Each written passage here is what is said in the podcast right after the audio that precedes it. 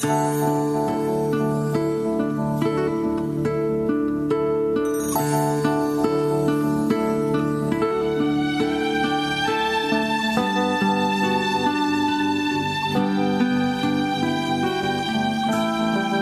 nuestro tiempo de reflexión acostumbrado aquí en la mañana, yo voy a referir un poquito de este 1 Corintios capítulo 2 versículo 1 al 5, que es la palabra de Dios y dice, así que hermanos, cuando fui a vosotros para anunciaros el testimonio de Dios, no fui con excelencia de palabras o de sabiduría,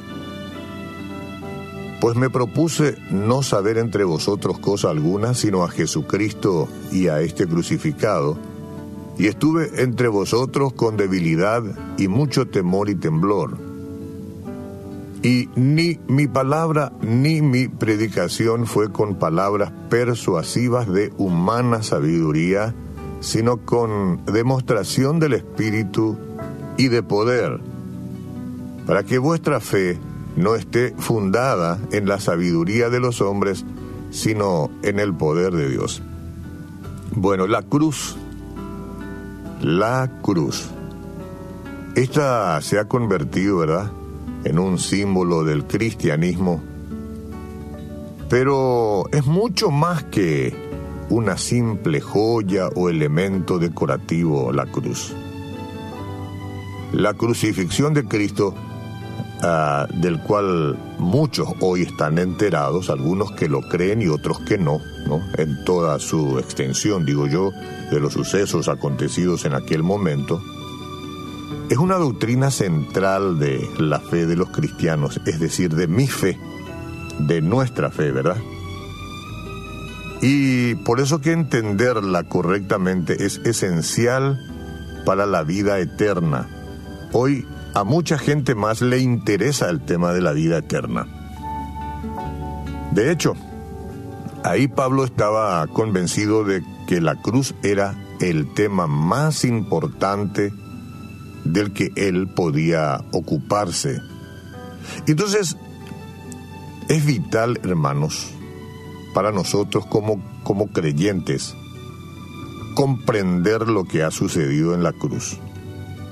Alguien dirá, pero sí, ya me enteré del tema, pero nuestro corazón a veces es un poquitito eh, olvidadizo y necesitamos refrescarnos siempre porque ahí es donde está fundamentada la fe que tenemos, para que también podamos convencernos de su significado supremo. No fue tan solo la ejecución de un hombre judío. Lo que ocurrió en ese evento, señora, señor, lo que ocurrió en aquel evento, en aquella cruz tan famosa fue la solución al mayor problema de la humanidad. El problema de la humanidad hoy es el COVID-19, pero ese no es el mayor problema de la humanidad. El mayor problema es el pecado y nuestra resultante separación de Dios. Ese es el mayor problema. La crucifixión es la transacción divina que nos salva. Solo la sangre de Cristo puede limpiarnos del pecado y reconciliarnos con el Padre. Todo el mundo hoy busca una vacuna para quedar inmune a la infección del COVID-19. La infección del pecado encontró una única respuesta y para eso alguien debe aplicársela y es la sangre de Cristo. No, no se hace tan literal, pero se recibe a Cristo por los méritos que Él tiene de haber entregado su vida en aquella cruz para limpiarnos del pecado, de toda contaminación y de toda infección y reconciliarnos con el Padre. ¿Se puede entender esto? Aunque los judíos y los romanos vieron la crucifixión como la ejecución de un criminal, Dios dio la muerte de su Hijo como el sacrificio expiatorio perfecto, que permitía la justificación de la humanidad pecadora. No se requiere nada más para pagar nuestra salvación, señores. para ser salvos por la eternidad o para empezar a vivir una vida con sentido ya, aquí y ahora, claro, como resultante la salvación eterna.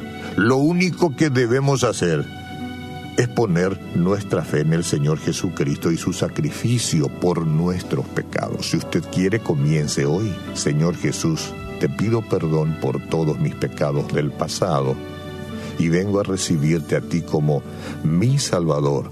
Tu sangre derramada en la cruz limpie todos mis pecados, me desinfecte de toda mi maldad y permíteme recibirte en el corazón. Lo haré ahora y lo hago en el nombre que es aquel que está por sobre todo nombre, Jesucristo. Gracias por venir a mi vida. Amén.